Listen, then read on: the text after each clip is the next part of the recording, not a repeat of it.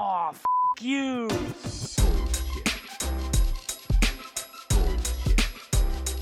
Bullshit, bullshit. Bullshit. Bullshit. Bullshit. Bullshit. Three, Bullshit. two, Ready. one. Bullshit. Bien, bienvenido al podcast, bienvenido a UXBS. Hoy tengo a un gran, gran invitado. Yo creo que ya es de estas personas que digo, son amigos digitales, amigos de pandemia, amigos de UX además. Este, eh, conmigo está UX Franco, para la gente que lo conoce desde Instagram. Este, y vamos a estar hablando, obviamente, de temas alrededor de UX Juniors. Tenemos un par de preguntas interesantes por ahí que la gente nos dejó por Instagram que vamos a responder todas, literal. Pero antes de eso, me gustaría que darte un espacio a ti, a Fran- Franco, y que te presentes, digas quién eres, qué haces y todo eso. Bueno, gracias por la invitación. Eh, como decís, eh, a estos amigos virtuales digitales que, que nos presentó la pandemia, creo. Sí. Eh, bueno, mi nombre es Franco, eh, soy Head de Product Design en Paisanos. Además trabajo como Senior UX Researcher para una agencia llamada Ayer Viernes. Y dicto la certificación de UXPM eh, para la UX Alliance en Argentina, eh, Chile y Uruguay. Ahí está, ahí está, ahí ya saben quién es, quién es Franco y por qué está acá, literal. Este, y bueno, y tienes una cuenta en Instagram que es ux.franco, bueno, arroba ux.franco. Exactamente. Sí. Y Sí. hablas de temas de UX en general en español. Hablo de eh, UX en español, trato de generar contenido eh, original, eh, transmitir un poco eh, las, las diferencias entre hacer UX en Latinoamérica y el resto del mundo. Tal vez muchos consumimos contenido por ahí de, de- Europa o de Estados Unidos eh, y creo que hay, hay muchísimas diferencias. Políticas económicas y sociales que hacen que el, que el UX Sí. tenga particularidades eh, hermosas en este país y, y en este, este lado del continente. Eh, y un poco trato de transmitir un poco también lo que, lo que fui aprendiendo en estos ocho años haciendo UX y, y un poco de, también de, de- de, nada, abrir la oportunidad a todas aquellas personas que están recién incorporándose en el diseño UX, en la tecnología en general, eh, para que tengan una- un pasaje un poco más fácil, más Sí, sencillo. porque es, es como un camino que no está muy claro cuál es ese camino. Y hablando de ese camino, tienes un proyecto al- alrededor de esto, ¿no? Este, no sé si ya se puede decir si ya está listo, si no está listo. ¿Sí? Sí, eh, de hecho estoy ultimando algunos detalles eh, para lanzarlo ya, te diría, en, en estos días, para el viernes seguro, eh, que se llama Sin Junior No hay Senior. Eh, es un proyecto que visibiliza eh, la, la necesidad de, de puestos junior y trainee eh, en la industria de la tecnología, no solo para UX, sino para... eh, desarrollo frontend, backend, DevOps, QA, PMs, todo. to- todo realmente el, el scope. Y estamos, eh, en principio vamos a lanzar eh, un, un portal donde, donde vamos a reflejar búsquedas em, específicamente para, para junior y trainee. Y vamos a ir incorporando diferentes eh, herramientas que permitan también que la comunidad pueda obtener experiencia eh, tangible, experiencia real eh, Claro. en proyectos, que sea considerada por las empresas y, y de esa forma también reducir esta, esta brecha ¿no? que existe entre tal vez ser una persona junior eh, que hizo, que, que- estudia, hizo cursos eh, Sí. y, y este año de experiencia que, que- que- que piden, ¿no? Eh, Ajá, sí, sí, sí, sí, sí. Sí. Yo le digo, siempre me refiero a ese espacio como el puente. Hay un puente que no existe, un puente que hace falta construir entre el conocimiento y la práctica. Mucha gente le pasa eso, de que le, le falta ese año de experiencia, o eh, te contacta y te dice, Chris, ya me leí los 5.000 libros, ¿y ahora qué hago? tipo, ya me sé el de Design Sprint de memoria, ¿y cómo hago esto entonces? Así que la charla va más o menos por ese lado. Eh, para la gente que sigue a Franco y la gente que me sigue a mí, en Instagram ya se dieron cuenta que subimos una, una encuesta. Él subió una pregunta, yo subí otra pregunta súper distinta. Y eh, básicamente, no sé, tenemos como 30 preguntas para responder, algo así. Seguramente varias se parecen y iremos tipo pasándolas, pero eh, in- intentaremos responder todas. Ese es el reto personal. Así que mm, Excelente. vamos a ir por, yo diría vamos por orden para, para no confundirnos. Eh, no voy a nombrar a las personas que, que, que dijeron la pregunta, primero por privacidad y no sé si quieren que los digamos y segundo por, por ser más prolijos. Veamos, em, vamos con la primera.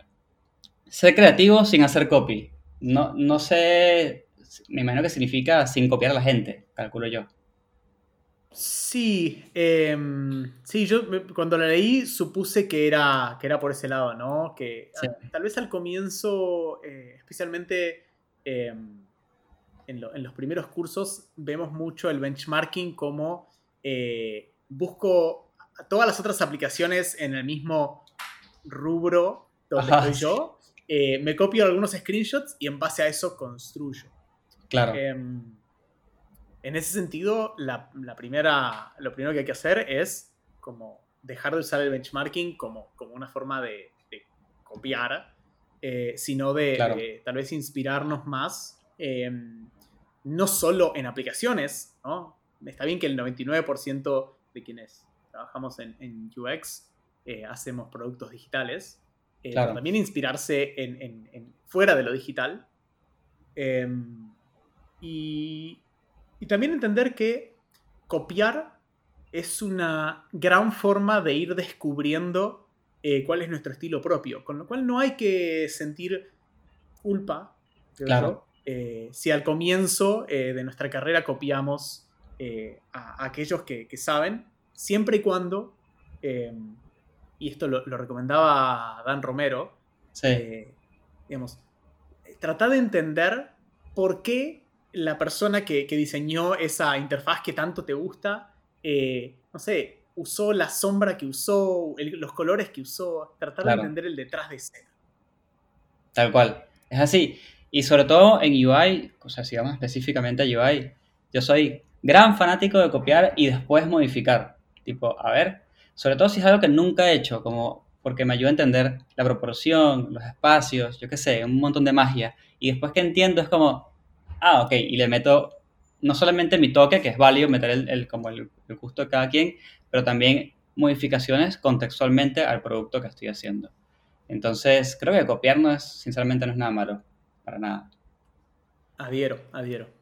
A ver, otra pregunta, decía, bueno, no sé si hay muchos, les voy a dar como un- un- una especie de feedback a la gente que hace, que nos pregunta cosas. Muchas veces no nos preguntan cosas, sino que nos dan statements, tipo una frase, y la frase no ni siquiera involucra un signo de interrogación. Es como, ok, eh, ¿qué hago? Entonces nos cuesta a veces manejar la situación, pero vamos a ver cómo lo hacemos. Este, la confianza en mí misma al afrontar nuevos retos. Síndrome del impostor. Em, ¿cómo, cómo lidias con eso? Porque a mí me cuesta un montón li- lidiar con el síndrome del impostor.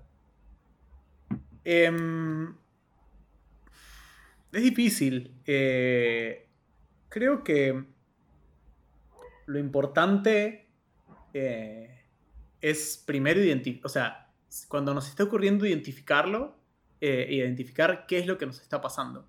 Claro, Em, si fue, por ejemplo, que aplicamos a una búsqueda en la cual nosotros creíamos que éramos el fit perfecto y no quedamos, sí, eh, en vez de pensar que no somos lo suficientemente eh, capaces o, o buenos para el rol o, o- o- o que hicimos algo mal, tratar de entender eh, qué podríamos haber hecho mejor. Muchas veces tiene que ver con la forma en la cual nos comunicamos, si es específicamente para, para búsquedas.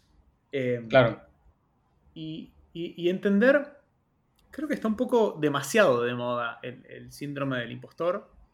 Eh, yo, digamos, no sé absolutamente nada de psicología como para conocer Claro. detrás de escena, em, pero creo que lo importante es, una vez que lo identifico, de alguna forma tratar de utilizarlo como información que me permita ser mejor diseñador o diseñadora. Total. Sí. Yo, por ejemplo, que lo sufro de vez en cuando y he estado leyendo un montón de eso, ya aprendí que como yo me mantengo en un estado de, constante aprendizaje y siempre estoy como al límite de mi conocimiento, es súper normal que te sientas así. Entonces, identificar que, que lo que, o sea, que tu situación te va a llevar a tener eso es como, te ayuda a como a calmar las ansias y, y quedarte tranqui. Así que si están aprendiendo, si están nuevos, sobre todo en UX, y se sienten así, es normal, tranquilos, respiren, no pasa nada. Después, Eh, este, Inclusive, sí, eh, quiero, quiero agregar que, que no sé si en algún momento eh, se va, creo que a lo largo de, de la carrera vamos a sentir, vamos a sentirnos impostores eh, por diferentes cosas, Sí. diferentes temáticas. Em, por eso, de nuevo, lo, lo importante es, una vez que identifico el sentimiento, trato de, de- de analizar la, la- la causa. claro, Yo, a, mí, a mí me pasa, a mí me pasa, yo tengo un equipo de 20 personas y por lejos creo que debo ser el peor diseñador. ahí está. Como UI designer, por lejos debo ser el peor. Em, y me- es algo que me pesó durante un montón de tiempo. Y hasta, hasta que un día dije, ok, para. ¿Cuánto tiempo le dedico a ser UI designer? Cero. ¿Es realmente una habilidad que yo quiero eh, perfeccionar? Y cuando lo pongo en una balanza, pienso, ok, hay, hay un montón de habilidades que me interesan mucho más Claro, que, que ser eh, el, el mejor UI para demostrar en mi equipo eh, cuán buen UI soy. Entonces, eh, digamos, hay, est- está perfecto que haya gente en mi equipo que sea infinitamente mejor que yo en, en Claro. UI. Por empezar, porque ellos, se, digamos, 8 horas por día, 5 días a la semana, hacen UI. Y, y yo actualmente no. Creo que la última vez que diseñé full time fue, creo, en 2016. no, un montón, olvídate. Entonces también, también hay que entender eh, eso sí, sí, sí. y, y- y ser honestos con, con- con los equipos de trabajo y saber trabajar con otros Eh, y aprender con otros. Claro, sí, porque te da la oportunidad de decir, "Mm, ¿sabes qué? Yo no soy muy bueno para este reto. Déjame consultarle a esta otra persona que es muy buena con esto y, le- y le puedo consultar a ver qué, qué- qué opina. Yo hago eso mucho con los desarrolladores, que siempre lo digo en el, en el podcast. Tienen como otro cerebro los desarrolladores y yo cuando sé que es algo de lógica, tipo muy lógica cruda, agarro a cualquier desarrollador que se me cruce y le digo, ven, vamos a ver esto. Así que va por allí, identificar tu habilidad, la del otro y trabajar en equipo, si ese fuese el caso. Eh, a ver, después hay como un conjunto de preguntas que las voy a agrupar en conseguir el primer trabajo. ¿Cómo rayos? Y creo que es la una de las preguntas más comunes para las personas que comienzan en UX. ¿Cómo rayos conseguir el primer trabajo? ¿Vos recordás cómo conseguiste tu primer trabajo en, en UX? Eh, sí, literalmente era para UX Visual, Visual Designer, que es como, es un es polémico ese cargo, es muy polémico. Eh, Y literalmente la persona me dijo, eh, eh, ¿estás dispuesto a aprender? ¿Estás dispuesto a, a equivocarte y todo esto? Y yo sí, realmente, de hecho sí, eso es lo que quiero hacer. Y me dio la oportunidad. Así, más o menos fue como entré. Claro, yo tenía experiencia en agencia, experiencia en una startup, o sea, no te voy a mentir, ¿no? Ya había algo por detrás. Claro. Eh, en mi caso, eh, yo, yo tenía em, varios intentos fallidos de startups. Ok. Eh, con lo cual tenía, tenía portfolio. De, com- como yo en mi vida pasada era desarrollador, eh, te- te- tenía no, no solo cosas diseñadas, sino que además estaban desarrolladas. Oh, eh, genial. Y eso creo que, que- que me ayudó en su momento. Y, y además, eh, otra cosa que, que no puedo negar es que era un momento en donde había eh, más, bastante más escasez. Hoy creo que hay mucha oferta, de, especialmente de, de perfiles junior, hay muchísima oferta eh, y no hay tanta demanda. El otro día leía una, una estadística en LinkedIn, no sé si será cierta, pero por lo menos suena creíble. Ok. que Decía que el 12%, por- el 12 de las búsquedas eh, son em, de, de perfiles eh, junior únicamente. El resto son semi-senior o senior. Y tendría sentido pensando en que hoy en día en Argentina, digamos, con el sueldo de un senior contratás tres o cuatro juniors. ¿no? Esa es la brecha que se ha generado por, por la codicia de, de los roles eh, Sí. senior, ¿verdad?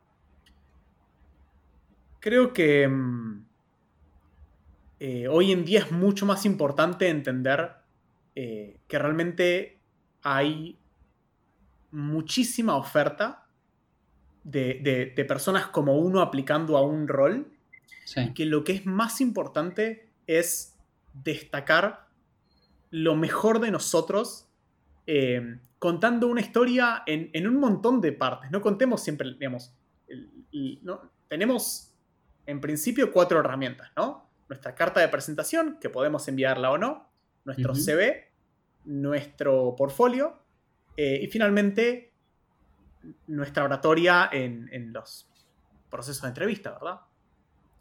Y, y ahí podemos usar esas cuatro herramientas para contar toda una, toda una historia que se va agrandando cual universo de Star Wars. O podemos, digamos, hacer un copy-paste eh, de, de- de- una, un contenido como genérico. El problema es que lo genérico hoy en día no, no, da resultado.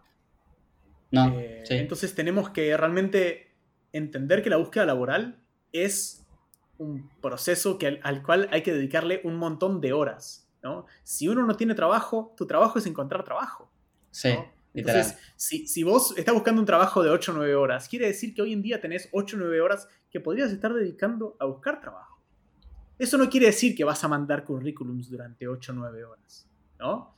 Pero podés aprovechar para ajustar tu LinkedIn, ajustar tu. CV, eh, hacer menos búsquedas, eh, pero más enfocadas, en donde vos Claro. analices la empresa, eh, busques artículos que se escribieron sobre la empresa. Hoy en día sí, si aplicás a casi cualquier startup latinoamericano, acaban de levantar, no sé, 30, 50 millones de dólares. Claro. Eso tiene que estar en, un- en- en tu conversación eh, con, con- con la empresa, ¿no es?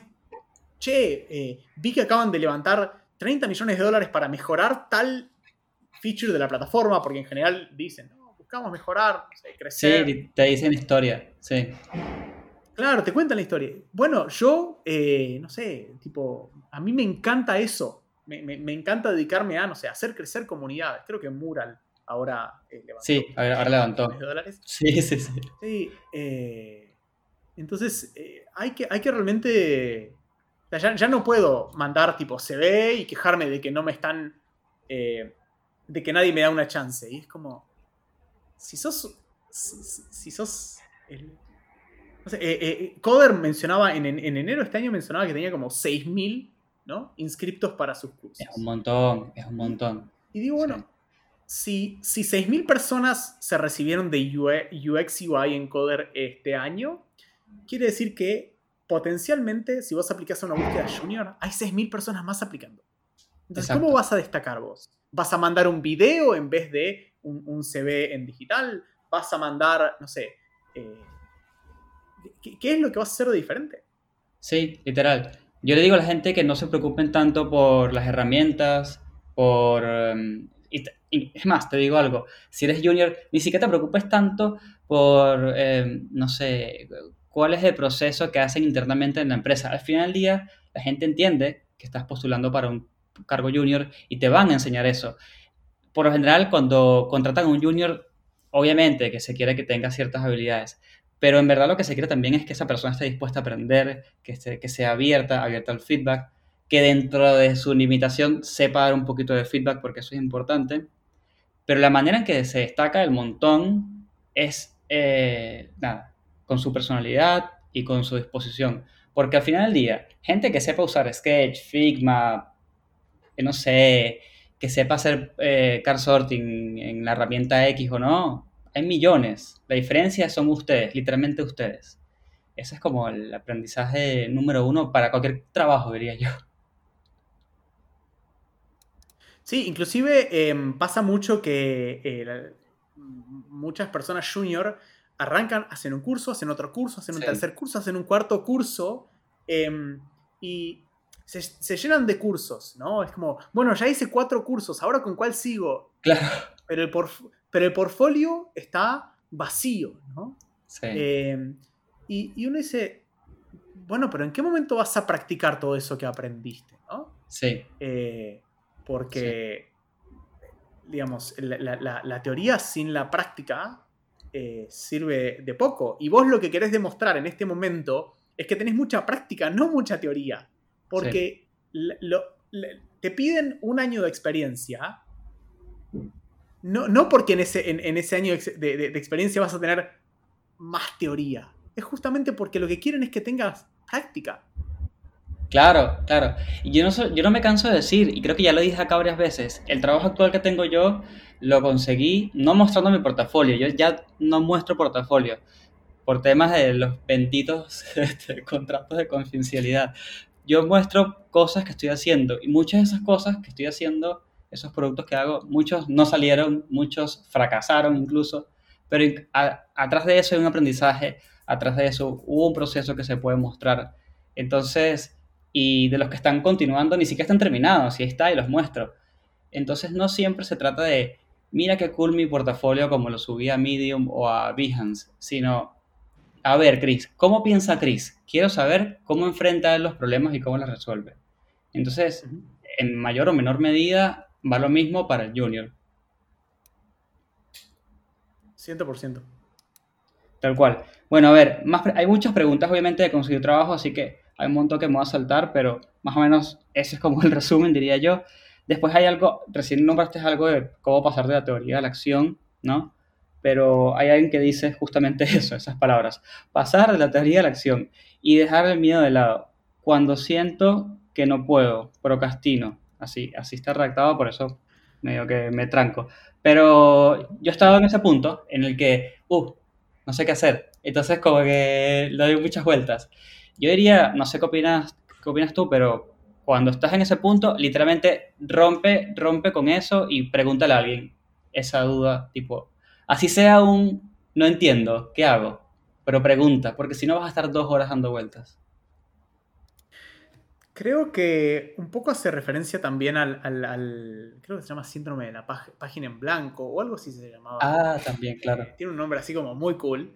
Em, lo, lo mejor, cuando personalmente a mí me pasa eso, es eh, trato de buscar como el, el- algo básico que me permita entrar en movimiento, ¿no? Entonces, eh, últimamente me, me pasó con, con una herramienta de no code que estaba aprendiendo y, y- y viendo si tiene como sentido implementarla dentro de, de- de paisanos.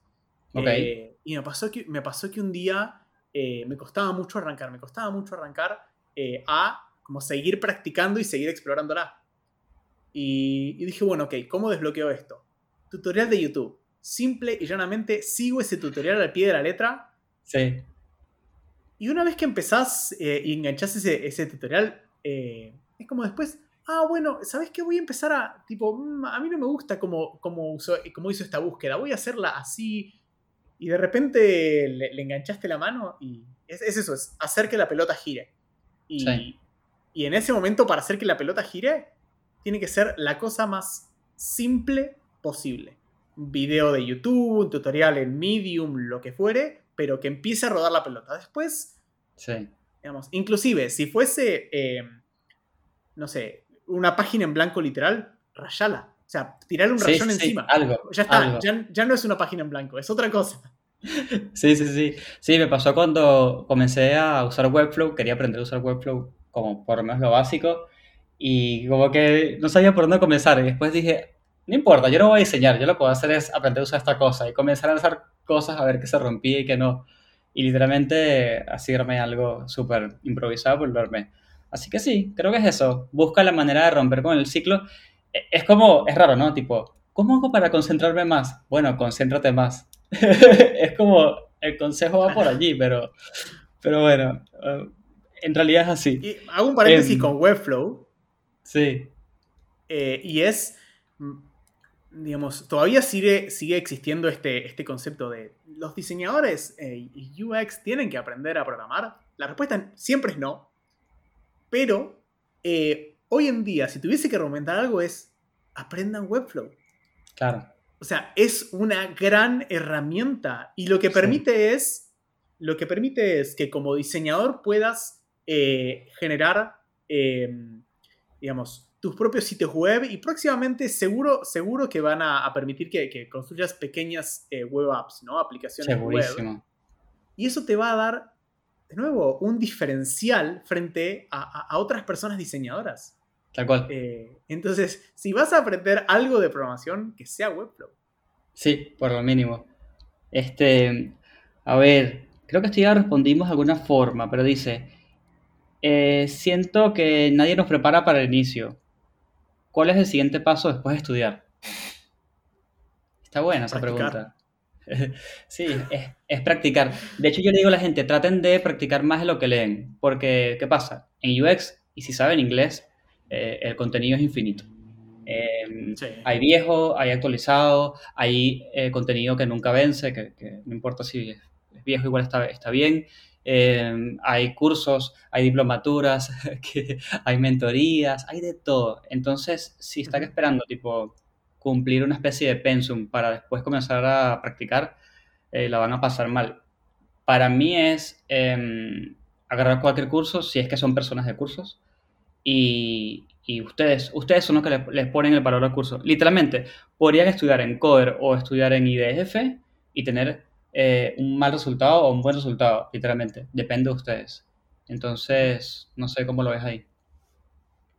100%. Eh, de hecho, eh, vos justamente estás ahora haciendo varios cursos de, de IDF, ¿no? Sí, sí, Eh, y creo que, o sea, hay que entender que, que es una carrera, eso es una profesión que exige que sí o sí uno esté siempre actualizándose. Con lo cual, em, digamos, siempre va a haber que, que estar aprendiendo.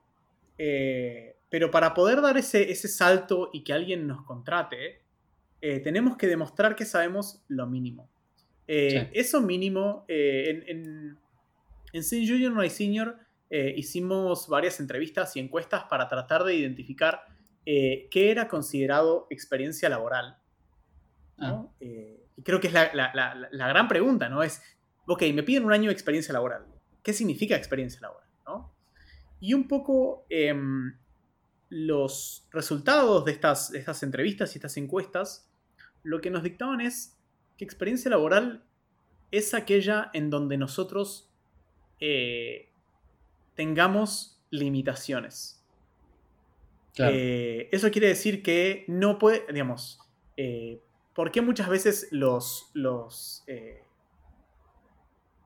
los ejercicios o, los, los challenges que hacemos tienen poco peso? Eh, porque no suelen tener como limitaciones de tiempo, no suelen tener eh, interacciones con otros, otras personas. Eh, entonces, em, cualquier cualquier experiencia que trate de ponernos en ese, en ese entorno de, eh, como de trabajo, eh, siempre va a estar muy bien vista. Eh, eso puede ser, digamos, no, no, no tiene que ver con el dinero. Eso como que es súper importante. Experiencia laboral no es aquella por la cual me pagan. Porque po- uno podría hacer un trabajo ad honorem, pero con un cliente que nos exija deadlines, que, que- que nos exija que, supongamos que como diseñadores tenemos que enviarle después eh, nuestro proyecto a un desarrollador. Bueno, ahí hay un design handoff, ¿no? Entonces, Claro. ¿Cómo presentamos eso? Eh, eso, si- siempre que, que podamos i- imitar eh, o, o- o tratar de replicar ese tipo de, de ambientes, eh, nos van a dar como este, este extra para, para poder dar este salto, ¿no? De, de- de- de- no sé si llamarlo de calidad, eh, pero para poder darnos esta experiencia que estamos buscando. No, totalmente. Y también para diferenciarte, porque una cosa es que yo te diga, suponte que de este- otro lado está un reclutador y le diga, mira, este es mi caso de estudio, yo, no sé, este, la típica, rediseñé Spotify, ¿no? Eh, y otra cosa es que yo me siente con el reclutador y esto es un consejo que le di a una chica que estoy mentoreando ahora, eh, y ella me, me- presentó como una idea, y le digo, ok, y técnicamente, ¿esto, ¿esto es viable? Y me dice, no sé.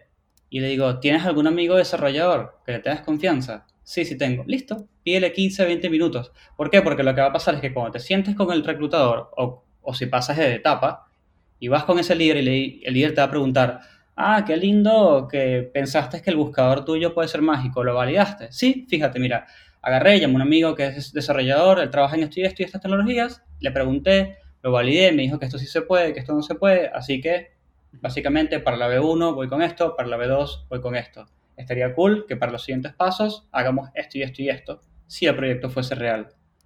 Es, es un discurso completamente distinto a decir, rediseñé Spotify.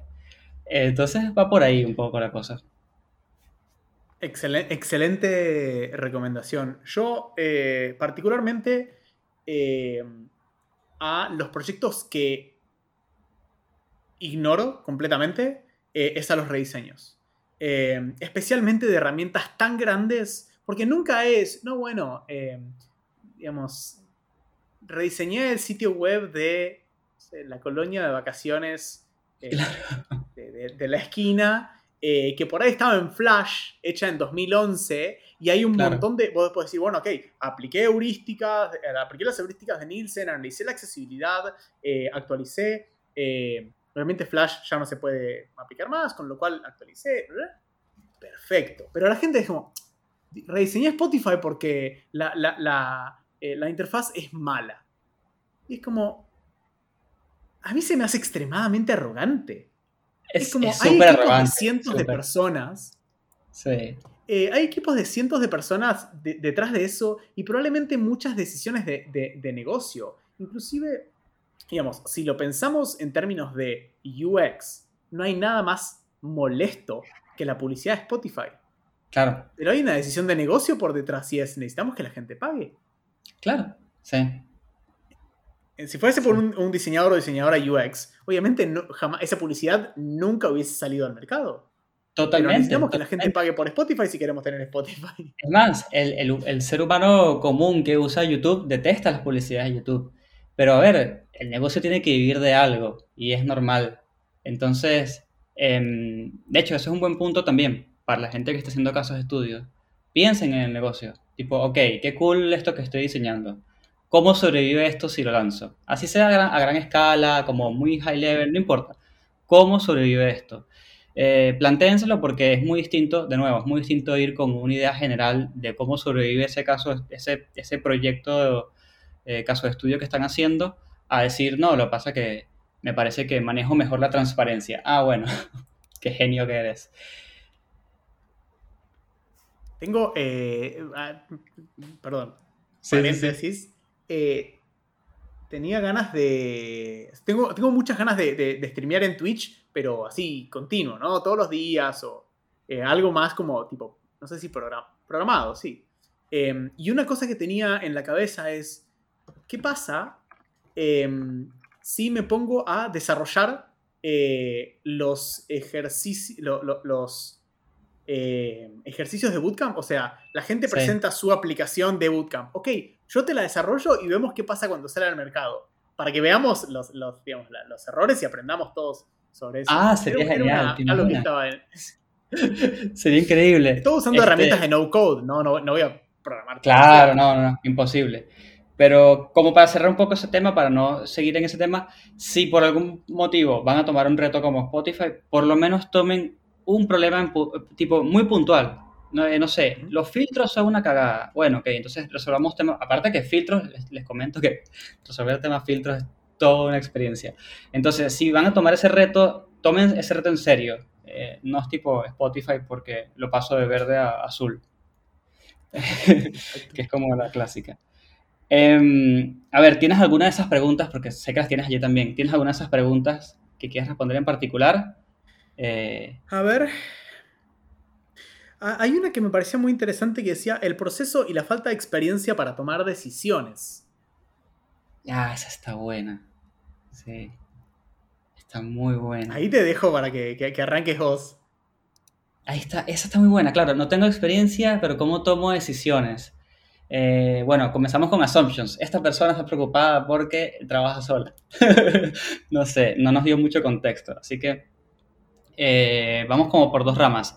Si tienes equipo, que por lo mínimo es tener equipo de desarrollo, eh, hazte amigo de ellos y haz muchas preguntas. Quizás vas a validar muchas cosas técnicas y no tanto como experiencia, pero algunas van a chocar con experiencia, o sea, vas a tener un, un poco de mix allí y, y creo que te tienes que convertir en, que, que es todo un arte, ojo, eh, te tienes que convertir en una, exper- una persona experta en hacer preguntas, porque esas preguntas son lo que van a validar y lo que van a tomar esa decisión. Ese es el, el punto de si estás eh, con gente, si estás sola, que me ha pasado, eh, a mí me ha pasado de que mando la mierda del contrato de, de privacidad y, no sé, llamo a un amigo, tipo, nunca he hecho esto, tú sí, me puedes dar la mano y que quede entre los dos y listo. Como que mm, me improviso, digamos.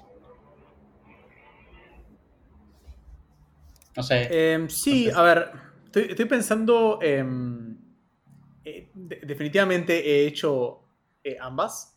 ok. Em, pero eh, estoy como pensando, no sé, en el caso, en un caso que creo que es muy común en Argentina de eh, la primera persona diseñadora o la primera persona UX UI de Sí. una empresa. ¿no? Hay muchas empresas que están eh, como tratando de modernizarse y, y- y se piensan que, bueno, si me traigo un UX UI, ya estoy más moderno. Claro. Como que, bueno, surgen estos primeros roles que eh, si uno lo sabe aprovechar, hay muchísima tela para cortar, hay como muchísima posibilidad de crecimiento. ¿no? Em, pero supongamos que es esta persona sola en su, en su rol. Em, creo que lo, lo primero que decías es lo, lo que trataría de hacer eh, más a menudo. Y es, eh, digamos, entender que uno nunca trabaja solo, que siempre hay un equipo de trabajo y que va a haber un- una persona que sea PM, un equipo de desarrollo, probablemente haya alguien que hace QA. Sí. Hay personas. Entonces, em, si, si tengo que tomar decisiones, eh, inclusive decisiones de diseño, ¿no? Porque como, mm, no sé, decisiones de diseño, ok, quiero hacer, no sé, este, esta barra de búsqueda. Perfecto. Charlar con el equipo de desarrollo y preguntarles, ¿qué framework de trabajo van a utilizar? Eh, vamos a, digamos, este proyecto lo vamos a hacer, no sé, en Bootstrap, en Ionic, vamos a usar eh, React, eh, ¿cómo- digamos, ¿qué limitantes tengo? Y, y- y lo primero es, es- es plantear ¿no? estos limitantes, el, lo- constraints sería, creo que en inglés, Sí. em, para entender, vemos, ok, dentro de, de la, la- la caja dentro de la cual yo puedo moverme. Sí. Y después em, es empezar a probar eh, y entender que un poco parte de, de la respuesta a esto es eh, la, la capacidad de tomar decisiones está directamente relacionada al seniority. Un- Sí. Una persona senior no es aquella que trabaja más rápido, que, que entrega más pantallas en menos tiempo, que hace, no sé, más entrevistas en menos tiempo. No tiene que ver con la velocidad, sino que tiene que ver, digamos, el seniority es capacidad de toma de decisiones en base a qué? En base a experiencias pasadas. Con lo cual, siempre que vayas a tomar una decisión riesgosa, presentásela a alguien, presentásela a un PO, a un PM. Voy a tomar esta decisión y esta decisión puede tener, digamos, estas dos posibles eh, resultados.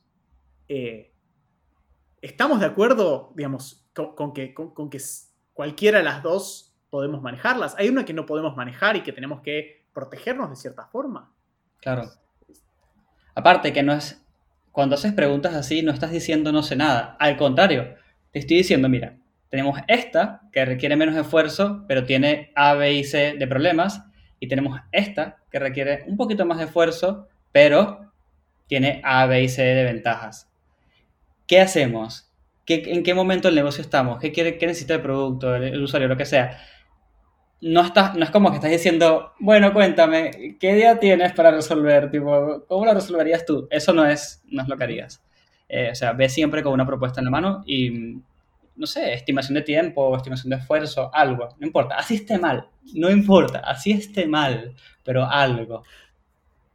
Inclusive, em, en, el caso eh, tuyo que me contabas, que- que son un equipo de trabajo y directamente responden a un head de, eh, no sé si producto o diseño. Sí, sí, producto. Eh, hay, que, hay que entender que esa persona eh, es una persona en un rol decisor. Esa persona toma decisiones. Claro. Entonces yo no puedo ir a preguntarle y decirle, ¿qué hago? Yo tengo que decirle, tengo A, tengo B y tengo C. ¿Por qué lado vamos?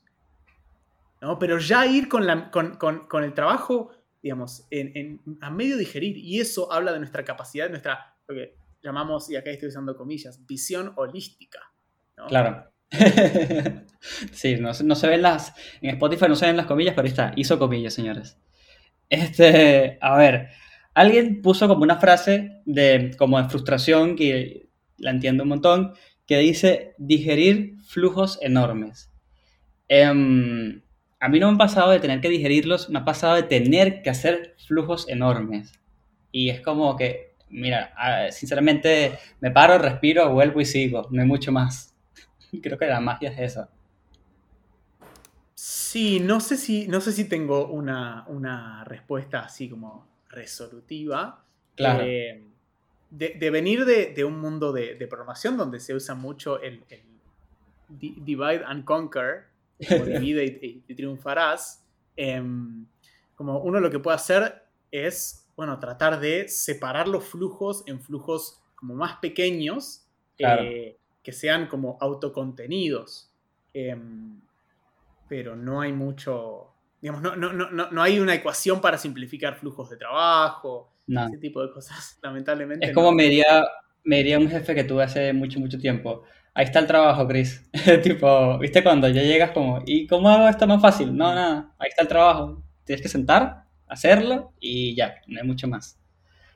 Así que ahí va. Em, hay alguien que habla de un problema que es muy real, que es que los reclutadores por general no dejan feedback. Em, yo tengo mi opinión bastante formada con eso. No sé si quieres contar la tuya primero. No, no, te, te- te escucho. Mi opinión bastante formada con eso es eh, pídela. Y si no te la dan, ya sabes qué tipo de empresa o persona era esa persona. Y también a veces tenga un poco de empatía porque piensen de que quizás esa persona te quiso dar feedback, pero está llena hasta las pelotas de trabajo. Entonces como que los dos escenarios se dan. A veces es una mala empresa y a veces simplemente no hubo tiempo y es una realidad. Em, yo tengo que decir que durante mucho tiempo eh, fui una persona como muy enojada con el rubro de eh, los recursos humanos en general. Em, por- por- porque como son muy pocos los casos en donde, donde conozco eh, reclutadoras que uno dice, wow, qué placer que me haya entrevistado esta persona. Claro. Eh, y son muchísimos los casos donde, donde es mucha la frustración de, de no me respondió durante semanas, me, o, o esto, me buscó hasta el hartazgo y cuando le di la entrevista nunca más me respondió nada. Sí. Em, entonces me, me- me- me generaba esta frustración eh, y creo que hay que entender también, eh, o sea, hay, hay que entenderlo creo desde varias aristas. La primera, probablemente la persona de recursos humanos no tenga la capacidad de darnos feedback acerca de, eh, no sé, una, una entrevista técnica. ¿sí? Ujú, claro. Em, y, y muchas veces las respuestas, en un 99% de los casos, no hiciste nada mal. Hubo alguien que destacó más. Exacto. Literal. Eh, y es difícil decir, me pasó hace, hace unos meses atrás, eh, abrí una búsqueda eh, en- para un diseñador o diseñadora UI en mi equipo eh, y aplicó, eh, entre las personas que aplicaron, aplicó una chica que tenía, o sea, tenía mucho talento y, y yo decía, ok, esta junior tiene estas, estas tres cositas eh, y, y yo necesitaba a alguien como super senior específicamente por un pedido del, del- del PO para el proyecto. Claro. Era un proyecto como que necesitaba a alguien con mucha experiencia realmente. Y, y no me quedó otra que le mandé un mensaje y decir, yo siempre trato de responder eh, los mensajes y dar feedback honesto. Y le dije, no, no tengo una explicación real por la cual no puedo contratarte más que necesito a alguien más senior para este rol. Eh, Claro. Me parece que sos una excelente diseñadora, que tenés mucho potencial. Inclusive, una semana después, me llegó una oferta de trabajo a mí y le dije, mira, si buscas a alguien junior, te recomiendo a esta persona. La acabo Claro. de entrevistar y creo que es excelente. Pero está bien, yo soy, digamos, tengo 20 personas en, en mi equipo, entrevisto todas las semanas. Una persona que, que es eh, que- una reclutadora, eh, tal vez no tiene los conocimientos para poder darte ese tipo de feedback y muchas veces es simplemente, digamos, tal vez no sintieron que haya fit cultural, Ujú.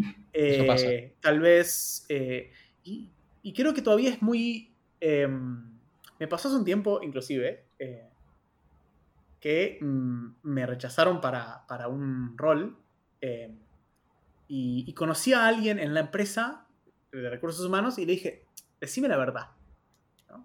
Claro. Eh, y me dice, mira, la verdad, verdad, pensó que eras muy arrogante. Bueno, absolutamente. O sea, es, es una imagen pasa. que, que- que- que- que doy, sí.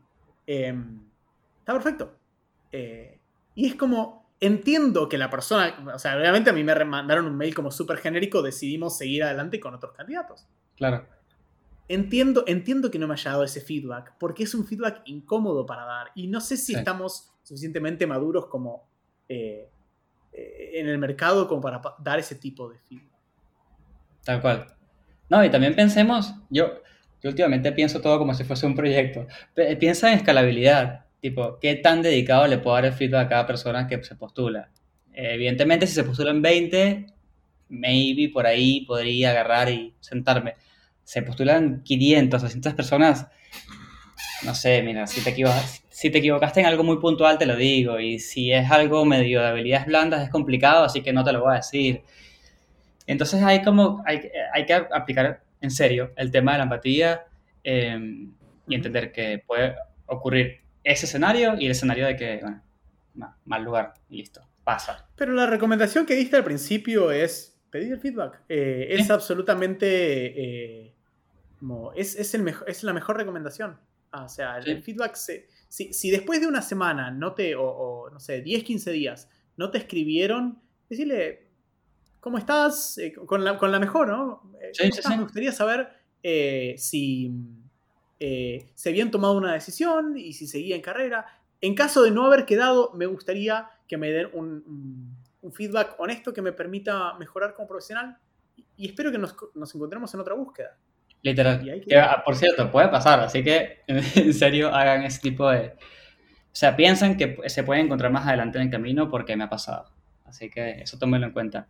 100%. Em, bueno, tenemos un montón de tiempo grabando y nos quedan un montón de preguntas. Algunas son muy parecidas a las que ya hemos respondido, tipo cómo encontrar trabajo, cómo conseguir trabajo, cómo conseguir mi primer trabajo. Son como todas iteraciones de lo mismo y está bien, siento que las hemos ido respondiendo. Em, Así que yo no sé si más bien tú como tienes un montón de experiencia, eh, por lo que veo en la parte de contratar personas y entrevistas y todo esto, no sé si tienes Franco tiene algún consejo más bien para las personas que se están postulando, tipo, uh, mira, el problema número uno que veo es este, por favor no lo hagan más, o evítenlo de esta manera.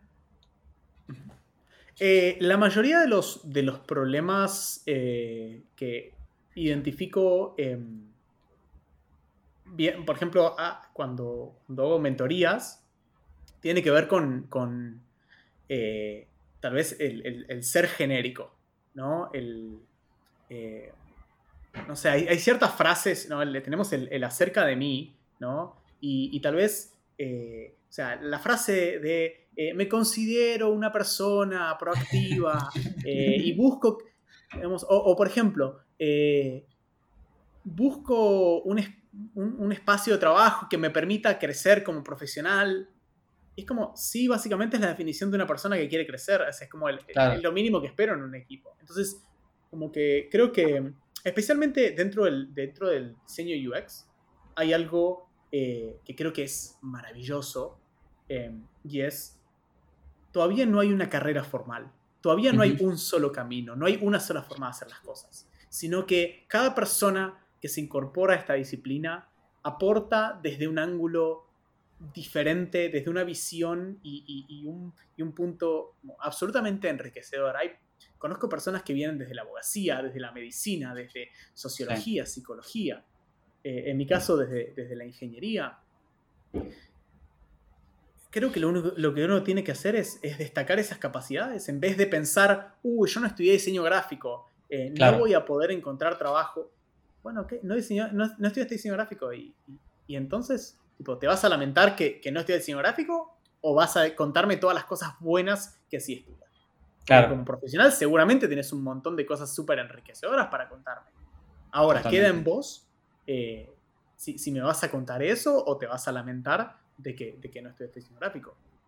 Eh, es, es, digamos, siempre, siempre podemos ver, digamos, el, el- el- digamos, eh, hago ahí un, un- un parate y, y una pregunta que se hacía mucho antes es, bueno, ¿cuáles son tus fortalezas y tus debilidades? ¿no? Uh, Y es como, sí. ok, es una pregunta como rara porque una fortaleza ¿no? puede, puede ser vista como una debilidad y, y viceversa. totalmente. Bien, volviendo al caso anterior, es tratar de mostrar tus fortalezas y tratar de mostrar tu experiencia, tu experiencia pasada como fortaleza. Y si vos estudiaste, em, estudiaste, no sé, o, o- o no estudiaste y, y venís de trabajar en una tienda de ropa y decís, no, bueno, jamás me van a tomar. Ok, contame, contame una historia que me vuele la cabeza y contame cómo, eh, digamos, tu experiencia atendiendo un local al público te hizo ganar empatía con las personas. Claro. O sea, lo, lo que hay que contar es, es lo mejor que tenemos de nosotros. Si, si estudiaste, no sé, eh, el, el otro día eh, en una mentoría, una chica eh, era, era, creo que de hobby era DJ. eh, wow. y, y- y me mostraba su, y me mostraba su CV y le digo, tipo, mirá, te lo voy a decir con, la- con, con una mano en el corazón. Parece una falta de respeto que acá no haya una playlist de Spotify mientras, mientras veo tu CV. O sea, Totalmente. Es algo que, que- que- que esperaría de alguien que, que- que tiene ese, ese hobby, ¿no? Claro, Eh, entonces cada persona va a poder mostrar algo como absolutamente particular. Y, y nosotros no tenemos que querer quedar en cualquier trabajo. No, no apliquemos a, digamos, 50 tipos de empresas en 50 rubros diferentes.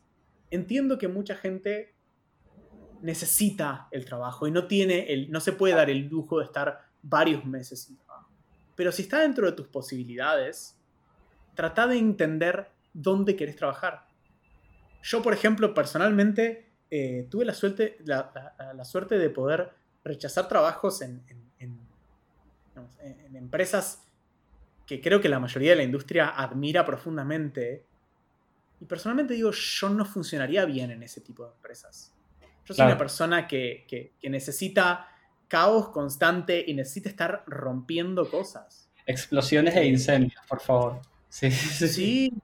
Sí, eh, eh, a, mí, a mí si me dan un, un- proceso estructurado a seguir en un manual, no es donde me siento cómodo. Yo si tengo que trabajar hasta las 3 de la mañana, digamos, soy feliz. No digo que esté bien. Claro, claro. con ese tipo de cosas. Em, en- pero, pero lo tengo muy en claro. Entonces no aplico a empresas grandes donde sé que me van a rechazar. Claro, tal cual. Porque lo primero que te voy a decir es como, mirá, si vos me das algo para hacer que a mí me parece una estupidez, voy a decir que es una estupidez y no lo voy a hacer. Claro, yo no voy a cumplir el Sí, sí. protocolo de decirte, ok, Claro. sí, señor, yo lo hago. Entonces, yo trabajo en empresas en donde si, si yo digo eso, obviamente, digamos, de una forma cordial y en un ambiente de trabajo, no, no con esas palabras, Obvio. eh, está bien visto y de última se genera un debate. Ujú, No un, che, tenés que hacer esto porque, porque de arriba dijeron que lo hagan. Claro, Y, y- tampoco está mal querer eh, encontrar un lugar donde a las 6 de la tarde puedas cortar eh, y puedas tener una vida aparte eh, y, y que haya procesos. Está perfecto. Lo que, lo que es importante ahí es entender dónde vos encajás. Porque si vos entendés dónde encajás, también vas a poder exacerbar estas cualidades que te hacen un excelente profesional en ese ámbito. literal. Creo que esa es la mejor frase para cerrar el episodio, porque engloba el, el- todo de lo que hablamos, lo engloba una pequeña frase y literalmente no podría ni agregarle ni quitarle cosas. Em, así que muy, muy feliz por haber grabado contigo. Antes de irnos, sí me gustaría que le digas a la gente, ¿dónde te consiguen? O como le digo a la gente siempre, ¿dónde te pueden romper las pelotas? ¿Dónde te pueden escribir? ¿Sobre qué temas? No sé, en este caso, Instagram, LinkedIn, lo que quieras dar, no importa. Absolutamente me pueden eh, molestar todo lo que quieran. Me haría muy feliz que me escriban eh, a Instagram en ux.franco. Eh, ahí mismo en mi perfil, si quieren, pueden agendar una mentoría conmigo y podemos charlar desde cómo, no sé, modificar su currículum, su portfolio, cómo orientar sus búsquedas, hasta si quieren discutir de liderazgo es algo, es un tema que, me, apasiona. No puedo hablar mucho sobre el tema, así que me va a encantar que charlemos sobre eso.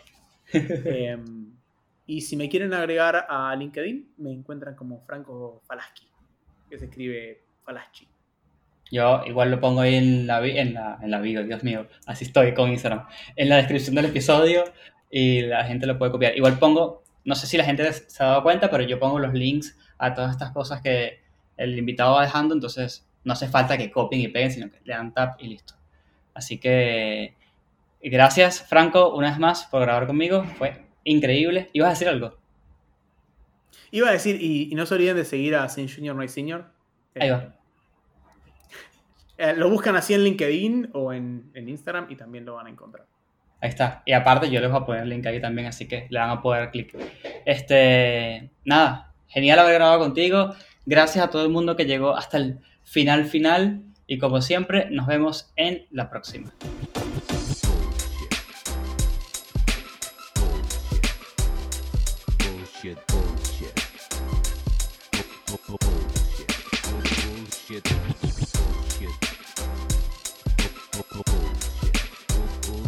One, two, three. The experience has ended.